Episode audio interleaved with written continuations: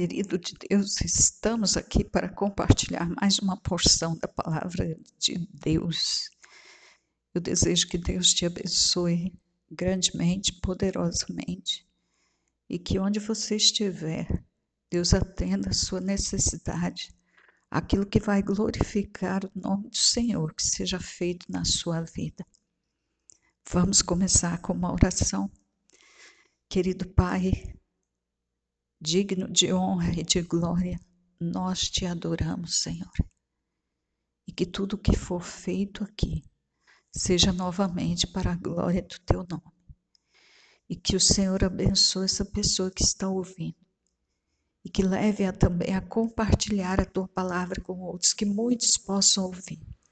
Eu abençoo assim o teu povo, em nome do Senhor Jesus. Amém. Hoje nós somos convidados a conhecer e a praticar a palavra de Deus. Nós pensamos que conhecemos a palavra, mas eu fico assim impressionado com cada revelação que o Senhor me dá, eu fico alegre e fico um pouco frustrada, assim, que eu penso assim, meu Deus, mas como que não sabíamos disso? Como que eu nunca vi isso? Como que tantos anos lendo a Bíblia a gente não enxerga coisas que estão tão visíveis diante de nós? Mas é assim mesmo. Vamos aos poucos aprendendo. E vamos então aproveitar para aprendermos juntos. Vamos crescer juntos. Nosso primeiro texto a ser lido está em Mateus capítulo 7, dos versos 24 até o 27. Mateus 7, 24 diz assim: Todo aquele, pois, que escuta estas minhas palavras e as pratica, assemelhá-lo-ei ao homem prudente que edificou a sua casa sobre a rocha. E desceu a chuva, e correram rios, e assopraram ventos. E combateram aquela casa, e não caiu, porque estava edificada sobre a rocha. E aquele que ouve estas minhas palavras e não as cumpre, compará-lo-ei ao homem insensato que edificou a sua casa sobre a areia. Desceu a chuva e correram rios, e assopraram ventos e combateram aquela casa, e caiu, e foi grande a sua ruína. Então, o convite do Senhor para nós é que nós conheçamos e pratiquemos a palavra dele. Quem disse isso aqui que eu acabei de ler foi o Senhor Jesus, o Senhor da igreja. E ele está falando tanto para a coletividade do povo de Deus quanto para nós individualmente. Então, seja relacionada nossa vida em particular, seja relacionada à vida da igreja, o Senhor está nos convocando a conhecer e a praticar a palavra dele. Porque ele diz que aquele que, que ouve e pratica é semelhante a um homem prudente,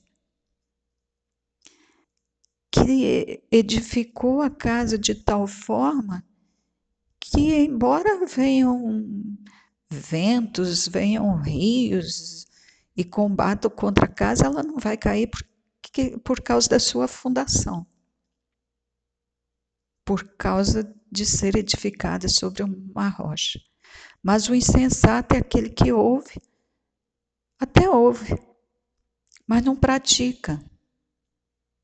E por não pôr por prática, ele é comparado ao homem sensato que edificou a casa sobre uma areia, ou seja, sobre o próprio conhecimento, sobre as próprias experiências, ou sobre orientação do, do que ouviu dos antepassados, conselho de amigos, edificou sobre isso.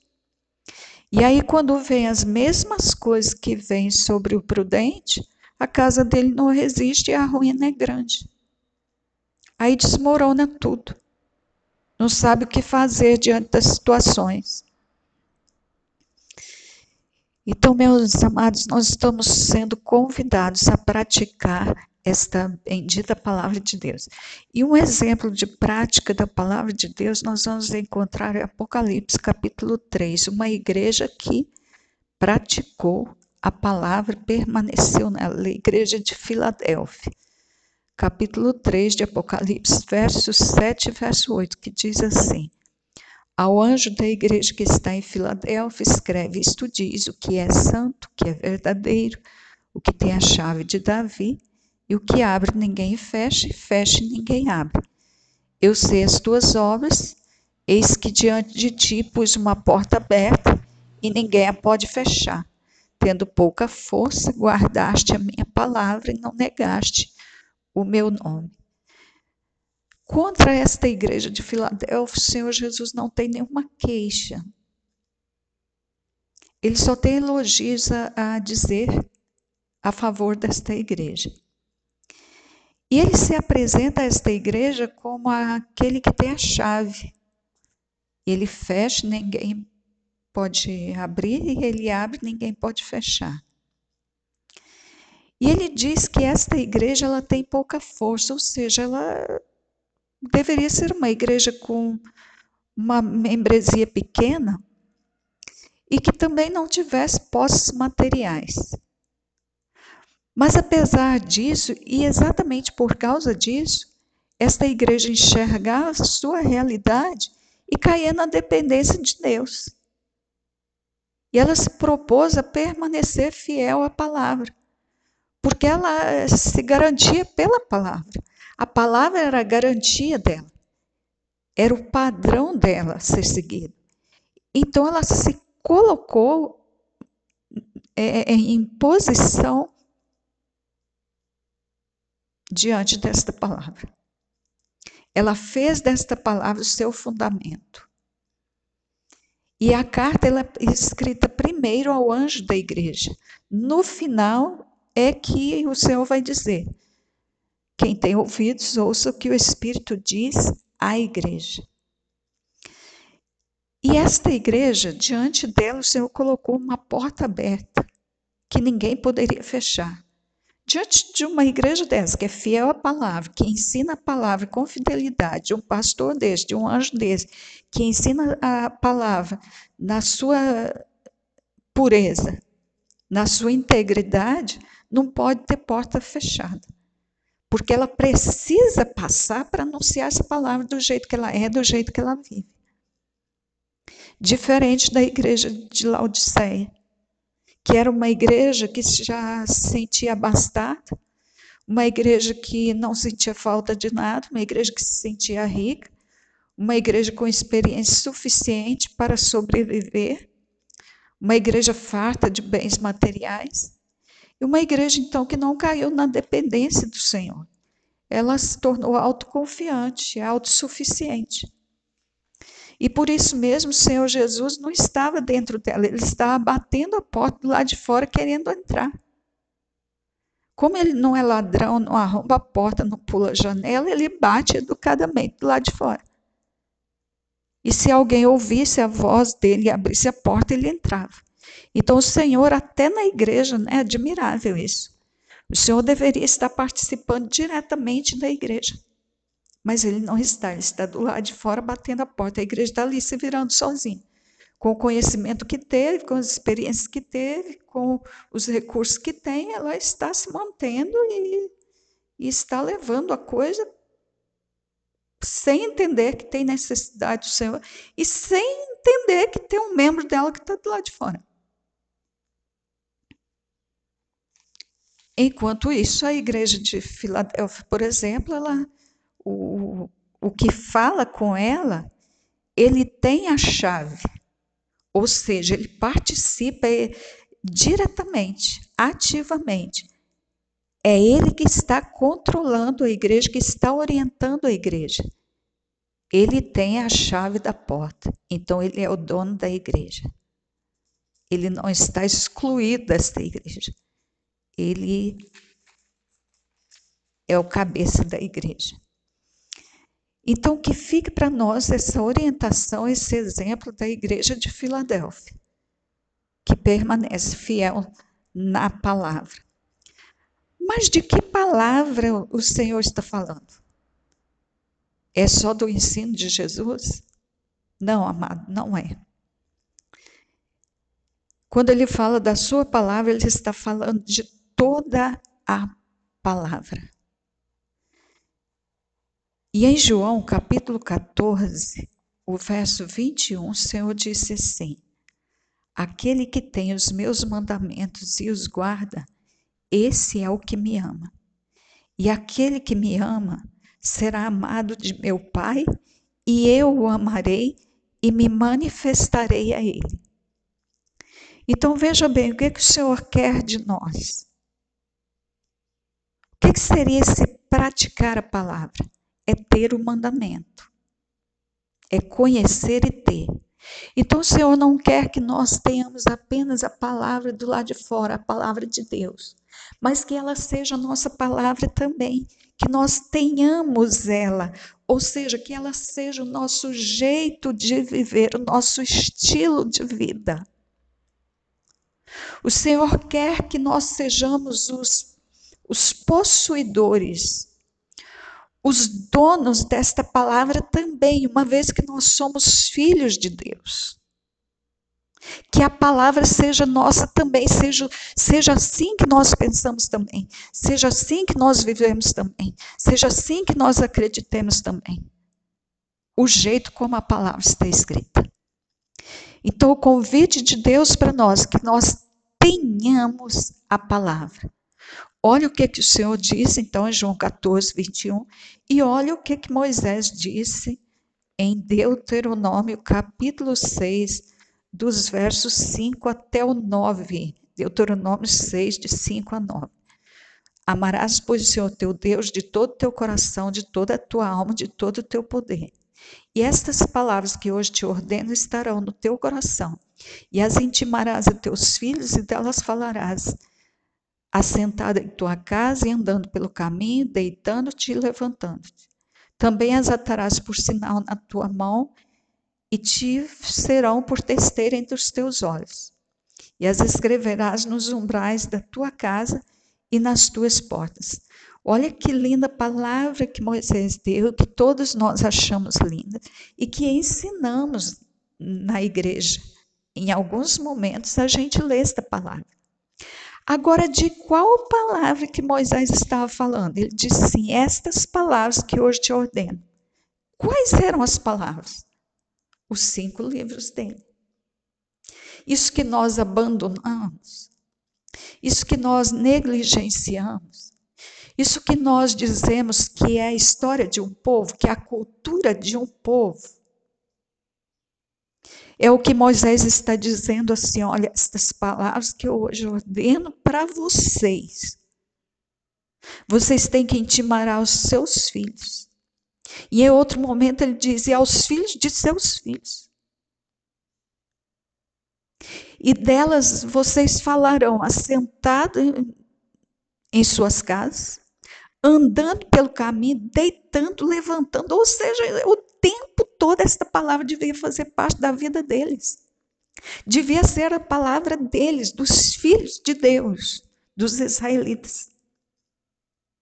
E o corpo deles, a mão, a testa, tudo deveria servir como mural para escrever a palavra. Na testa para que outros vissem, na mão para que eles o tempo todo pudessem ver a palavra. E eles deveriam escrever esta palavra também nos umbrais da casa, nas portas. Ou seja, a palavra devia estar exposta em tudo que é lugar.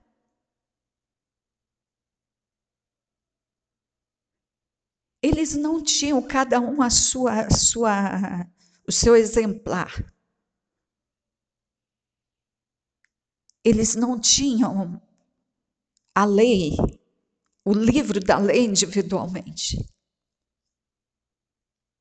Mas eles precisavam aprender, eles precisavam decorar, e aquilo que eles decorassem, eles precisavam escrever na, nas portas, nos umbrais das, das, casas, eles precisavam escrever na, na mão, na testa, eles tinham até na franja das suas túnicas, tinha um, um cordão azul que lembrava eles a lei do Senhor.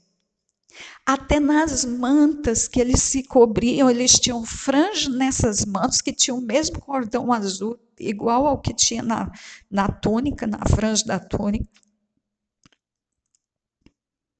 para que quando eles deitassem, eles se lembrassem da lei do Senhor. E nas suas túnicas, nas barras das túnicas, a franja tinha o cordão azul, que lembrava a lei do Senhor, porque quando eles iam andando, eles avistavam aquele cordão e eles se lembravam da lei do Senhor. Amados, a, a, lei do Senhor, a palavra do Senhor, precisava fazer parte deles em todo o tempo, em todo o tempo, onde quer que eles estivessem seja deitando, seja levantando, seja andando pelo caminho. E Moisés disse assim: Amarás, pois, o Senhor teu Deus de todo o teu coração. Quem amava o Senhor de todo o coração, de todo o poder, de toda a alma, agia assim, tendo a palavra o tempo todo. É o que Jesus está dizendo lá, em João 14, 21. Então, aquele que ama o Senhor, ele tem a palavra do Senhor, a palavra dele também, ele se torna é possuidor desta palavra, proprietário desta palavra junto com Deus. Porque o filho pensa como pai, crê como pai, vive como pai. E esta palavra aqui que nós entendemos que, que fazia parte da cultura judaica, ela precisa ser praticada por nós e eu, eu tenho a responsabilidade de convidar o povo de Deus hoje a estudar esta palavra. Estuda o Antigo Testamento, por favor, estuda em nome de Jesus, estuda. Por algumas palavras que nós vemos no Novo Testamento é que nós passamos a negligenciar esta palavra. Nós vemos o comportamento dos fariseus, nós vemos algumas coisas neles que nos fizeram abandonar, negligenciar a palavra do Senhor, mas é, Deus não nos quer negligenciando esta palavra. Olha o que aqui Paulo diz, nós, as cartas de Paulo, né, principalmente o que Paulo escreveu aos Gálatas, aos Romanos, parece que dá a entender que Paulo abominou a lei, mas não é verdade. Paulo diz que a lei é boa. Se fizer uso dela legitimamente, ela é boa. E olha o que, que ele disse a Timóteo.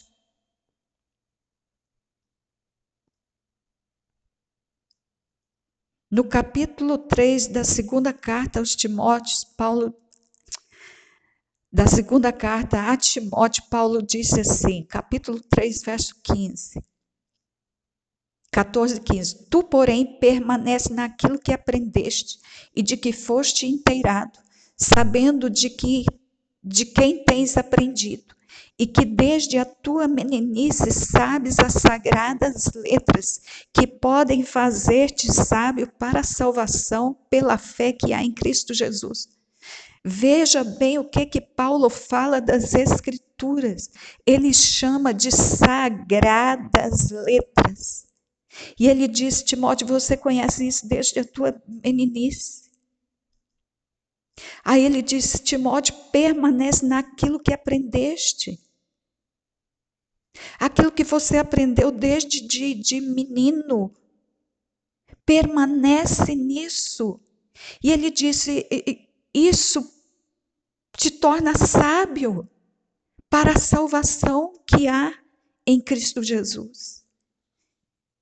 Então, aquilo que, que Timóteo tinha aprendido desde pequeno, porque Paulo conheceu Timóteo já mais crescido. Quando Paulo conheceu Timóteo, ele já conhecia as sagradas letras. E o que é que Timóteo conhecia? Ele conhecia o Antigo Testamento. Ele conhecia a palavra de Moisés e dos demais profetas. E Paulo aconselha ele a permanecer nisso que ele conhece desde a meninice dele e que isso vai fazê-lo sábio para a salvação. Aquele que acha que o Velho Testamento não fala de salvação, Paulo está dizendo que, a, que é, aquela palavra vai fazer Timóteo salvo, é sábio para a salvação que há em Cristo Jesus. Por quê? Porque o Antigo Testamento aponta para Jesus o tempo todo. Qual foi o grande erro dos fariseus? Nós vamos ver isso agora em Marcos, no capítulo 7. Por que, que tanto Jesus quanto Paulo nos dá a entender, e até Pedro, com uma fala que ele fez lá em Atos capítulo 15, quando ele fala que lançaram sobre as pessoas fardos que nem os pais conseguiram carregar. O que, que Pedro estava falando? Era a lei de Moisés que era pesada assim? Vamos ver o que, que Jesus fala. No capítulo 7 de Marcos, verso 6, olha o que, que Jesus fala. Ó. Bem profetizou Isaías acerca de vós, hipócritas, como está escrito: Este povo honra-me com os lábios, mas o seu coração está longe de mim. Em vão, porém, me honram, ensinando doutrinas que são mandamentos de homens, porque deixando o mandamento de Deus, retendes a tradição dos homens, como lavar as, o lavar dos jarros e dos copos, e fazeis muitas outras coisas semelhantes a estas. E dizia-lhes: Bem invalidais o mandamento de Deus para guardardes a vossa tradição. Porque Moisés disse: Honra teu pai e tua mãe, e quem maldisser a pai e mãe, morra de morte. Porém, vós dizeis: se um homem disser ao seu pai e à sua mãe, aquilo que poderias aproveitar de mim é corbã, isto é, oferta ao Senhor, nada mais lhes dirás nada mais lhe deixais fazer por seu pai ou por sua mãe, invalidando assim a palavra de Deus pela vossa tradição que vós ordenastes. E muitas coisas fazeis semelhante, semelhantes a essas. Ou seja, não havia nada de, de errado com a lei de Moisés. E até Jesus aqui fala que é a lei de Deus. Ele diz: vocês invalidaram a palavra do Senhor. Então, aquilo que, que, que é chamado lei de Moisés, lei dos judeus, Jesus chama de palavra do Senhor, que foi dada por Moisés, sim. Mas o Moisés querido, respeitado por Deus, que nunca foi esquecido desde que apareceu naquele, naquele lago onde a, a filha do faraó se banhava. Moisés nunca mais foi esquecido. Moisés faz parte de toda a escritura. E a lei que Moisés recebeu não foi ele que inventou, não. Não teve nenhum israelita inventando aquela lei, não. Ela foi dada por Deus, o próprio dedo de Deus escreveu a lei. E ela era tão importante, e ela tão importante que Deus deu a Moisés lá quando passou 40 dias, 40 noites no monte. O Senhor me escreveu com o próprio dedo. Depois Moisés quebra as leis porque ficou irado lá com o povo israelita que adorou o bezerro. E ele joga as, as tábuas pelo chão e quebra. Mas teve que voltar e refazer porque o povo não podia ficar sem aquela lei que é importantíssima. E a lei de Moisés precisa ser respeitada. Jesus respeitou Moisés. Deus respeitou Moisés. Porque o que Moisés falou não foi o que ele inventou, mas foi o que Deus falou diretamente para ele. E aqui Jesus está falando, não há nada de errado com a lei de Moisés. Moisés falou assim: honra teu pai e tua mãe. Vocês é que invalidaram, inventando coisas em cima disso. Vocês distorceram mandamentos de Moisés. Moisés fala uma coisa, vocês falam outra.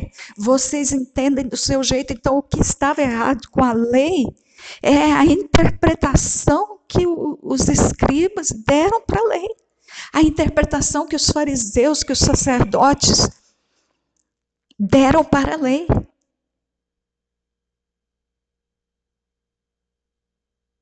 Eles pegavam um, um, texto da lei, um versículo, e eles escreveram centenas de parágrafos a respeito daquilo. Então, na interpretação, eles deturparam a lei de Deus. Jesus disse: vocês deixam o mandamento de Deus e retendem a tradição dos homens. Então, aquilo que, que os rabinos foram entendendo da lei e foram escrevendo, é que eles estavam praticando. Mas eles deixaram de ter contato direto com a lei para ter contato direto com a interpretação e viver da interpretação. É o que está acontecendo hoje. A nossa falha está aí. Nós temos contato maior com a interpretação da palavra de Deus, ao invés de termos o contato direto com a palavra de Deus. A interpretação foi passando de homem para homem, de geração para geração, e foi de, sendo deturpado e desviado cada vez mais. E nós hoje vivemos dessa interpretação que passou de mão em mão. E deixamos de buscar na fonte, ir direto à fonte buscar, através da leitura direta do texto bíblico, através de, de comunhão com Deus, entender o texto bíblico diretamente com o Espírito Santo. Isso nós deixamos de fazer em grande parte. E aí nós temos errado. Nós fomos abandonando muitas coisas que nós devíamos ter praticado.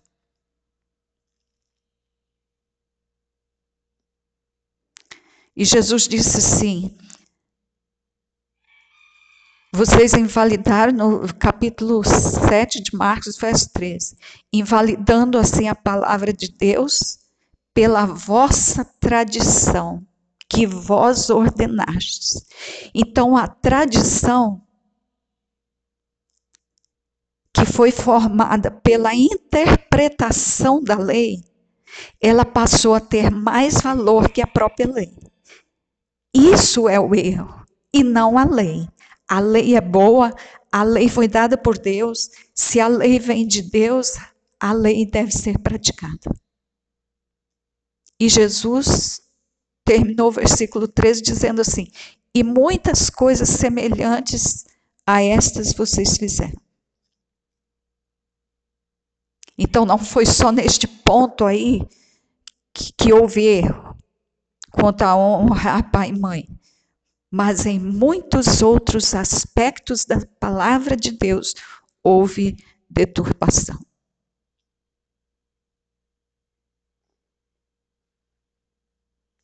E assim, amados, tem sido conosco. Nós erramos tanto na interpretação. A serpente sempre esteve perto para dizer, não é bem assim. Não, não é isso não. E aí nós ouvimos a voz da serpente. Quanto a Moisés, meus queridos, Deus o tempo todo falou bem de Moisés. Tanto é que em Malaquias capítulo 4, último capítulo do Antigo Testamento, Deus falando dos últimos tempos, de tudo o que vai acontecer nos últimos tempos. E ele fala assim: lembrai-vos da lei de Moisés. Lembrai-vos da lei de Moisés. Então Deus está falando no, no, nos últimos tempos, é para lembrar de Moisés. Se ele fala para lembrar, é porque foi esquecido. Da mesma forma que Jesus disse: lembrai-vos da mulher de Ló, lá do Antigo Testamento. Jesus está falando, vocês não esqueçam o Antigo Testamento, vocês lembrem, vocês tragam a memória.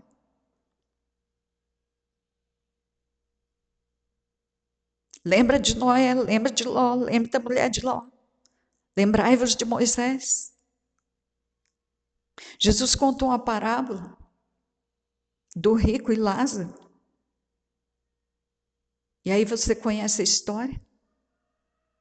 Que Lázaro mendigava, desejava comer das migalhas do rico, o rico não dava nada para ele. Aí morre Lázaro, vai para o seio de Abraão, morre o rico e vai para o Hades. E lá do Hades ele grita: Pai Abraão, pede que Lázaro desce lá, envie alguém lá para falar para os meus irmãos. Porque eu tenho cinco irmãos, eu tenho meu pai. Envie alguém lá para falar com eles.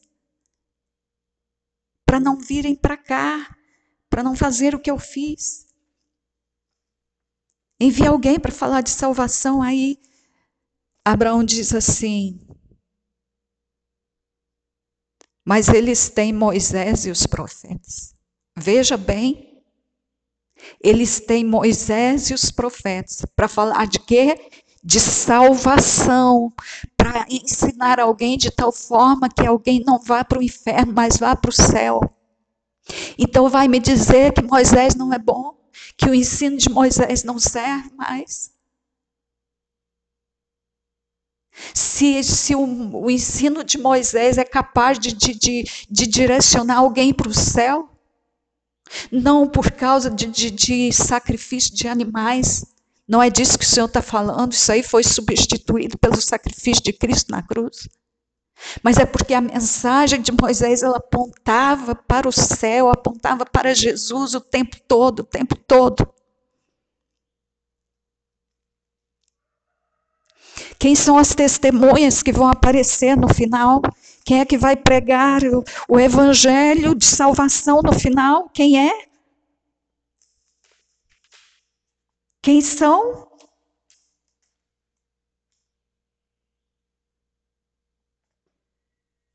Apocalipse 11.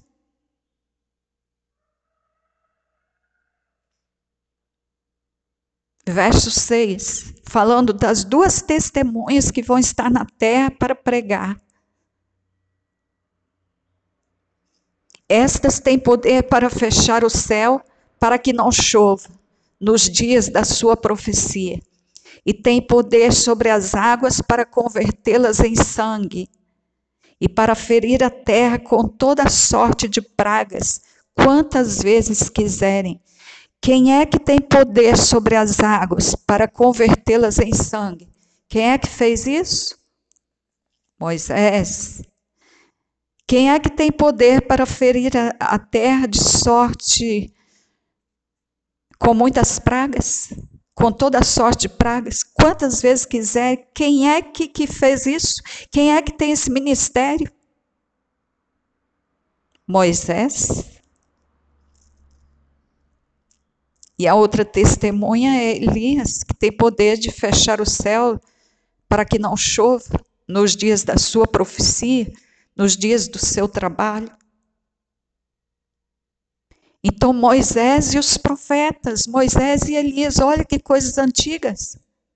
Mas que para Deus é tão presente que no, no, no final, meus filhos, olha bem, não, é o, não são os pregadores aí do tempo da graça que a gente fala, daqueles que a gente acha que, que são superiores a Moisés, porque agora tem o evangelho da graça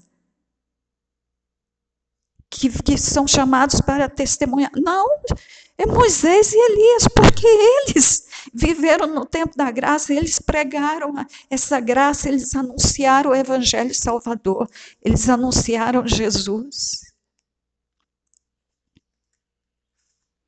E quem é que aparece no Monte da Transfiguração? Quem é?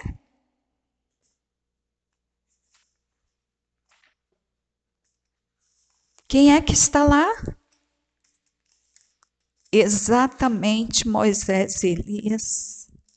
Exatamente. Olha como que Deus não descarta Moisés num momento tão importante quanto esse.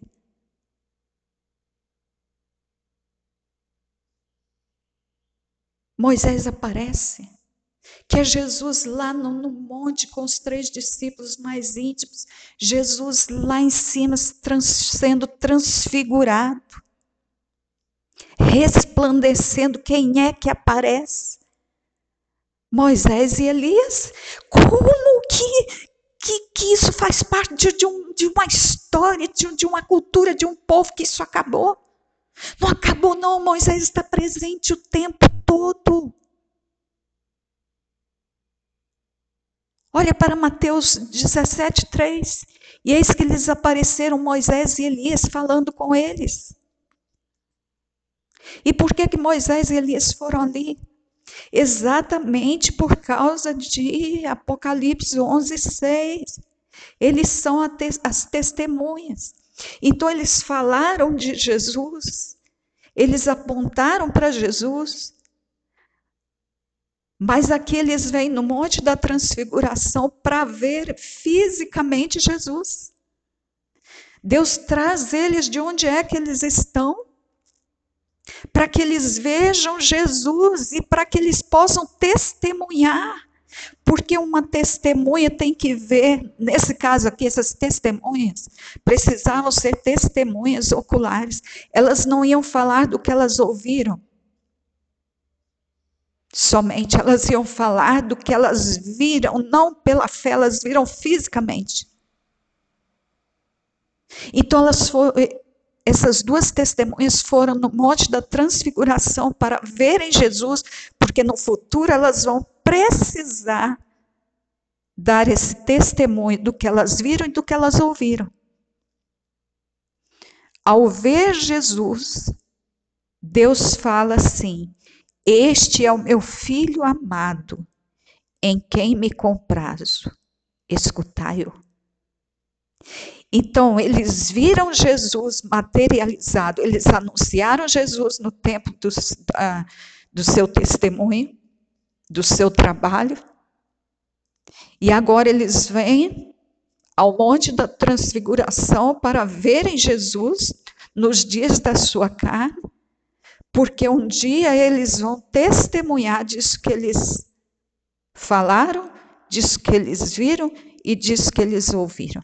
E Deus estava ali para bradar a sua voz, para dizer: Este é o meu filho, este é o que vocês anunciaram, ele está aí diante de vocês. Escuta ele. Então, meus amados, como falar? Que Moisés é passado. Moisés é tão futuro, tão presente, tão passado. Em todo tempo, Moisés está presente. E ele tem um evangelho que é suficiente para direcionar o homem para o céu. Porque lá na sua época, ele já anunciava a salvação em Jesus Cristo. Ele sabia que o sacrifício que prestava ali eram apenas uma representação do sacrifício que Jesus ofereceria com seu próprio sangue. Então nós precisamos nos voltar para esta palavra. Eu te convido, estuda o Antigo Testamento. Estuda os livros de Moisés. Estuda, medita, decora. Por favor, faça isso. Porque aqueles que ensinaram que o Antigo Testamento trata de uma cultura, ou aqueles que não negam o Antigo Testamento, mas também não ensinam, estão em grande problema e trouxeram grande problema para a igreja e para a sociedade. Oh, meus amados, quanto que nós erramos, filhos. Quanto erramos. Por nós deixarmos a lei de Moisés para lá, ficou uma lacuna. E nisto que ficou essa lacuna, nós fomos procurar as ciências, fazer os cursos, estudar as ciências, porque dizemos nós, para completar, para que fôssemos completos no nosso trabalho, trabalhando com a palavra e trabalhando com a ciência. Meu Deus do céu, nós fomos loucos em fazer isso. E nós enchemos a igreja, meus filhos, olha, o prejuízo que nós trouxemos para a igreja com esses ensinos, o prejuízo para a sociedade é sem precedente. E ai daqueles de nós que não reconhecer o pecado e se arrepender e pedir perdão para o Senhor e pedir perdão para a igreja. Ai daquele que continua usando o que aprendeu nos seus cursos para construir a igreja do Senhor. Não podemos lançar outro fundamento além do que já está posto, que é Cristo Jesus, o Senhor. Não ponha outro fundamento, que esta casa vai ruir. Não ponha outro fundamento, porque senão na hora da avalanche a casa vai cair, grande vai ser a ruína.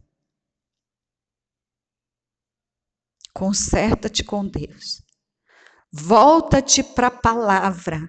Esta lacuna que faltou, esse, esse vácuo, ele é o Antigo Testamento que nós deixamos de ensinar. Então, volte-se para ele, por favor. Porque na ausência dos ensinos dos profetas, nós colocamos outras coisas no lugar. Queridos, nós enchemos a igreja com ensinos, mesclando, é claro, com o evangelho. Aí engana todo mundo. Ninguém sabe que isso é errado porque está mesclado com o evangelho. Porque afinal de contas a gente lê a palavra em toda pregação, a gente lê a palavra. Mas misturado com essa palavra, a gente colocou aí. A gente encheu de psicologia, a gente encheu de psicanálise, de coach, de, de, de PNL, de outras filosofias. Coisas que são boas para quem quer é, conseguir progredir lá na sua empresa. Nas... Isso vale. Agora, para colocar uma igreja no céu, para curar uma igreja, para tratar de uma igreja, isso não serve, isso é abominação. E o Senhor vai requerer isso de quem está ensinando. O Senhor vai cobrar. De toda palavra frívola, nós temos que dar conta. Precisamos voltar para a palavra. Volte-se para a palavra do Senhor. Ore pela igreja. Ore para que o Senhor abra os nossos olhos. Ore para que o Senhor nos dê temor. Ore, ore para que nós entendamos a palavra. E o Senhor, Ele vai consertar a sua igreja. Ele vai fazer o reparo. Esteja aberto ao conhecimento. Chega com humildade diante do Senhor. Fala, Senhor, se eu estou errado mesmo, se eu estou errado diante da palavra, seja o que for, o Senhor me ensina. Olha, se, se você chegar com essa humildade diante do Senhor, Ele vai te revelar, Ele vai te ensinar. Então, que o seu coração esteja disposto a aprender. Filhos meus, filhos queridos, fiquem com esta palavra em nome do Senhor Jesus. Que o Senhor te abençoe e que o Senhor nos dê clareza na Sua palavra para que nós possamos praticá-la com toda disposição. Para a glória de Deus Pai, em nome de Jesus. Amém.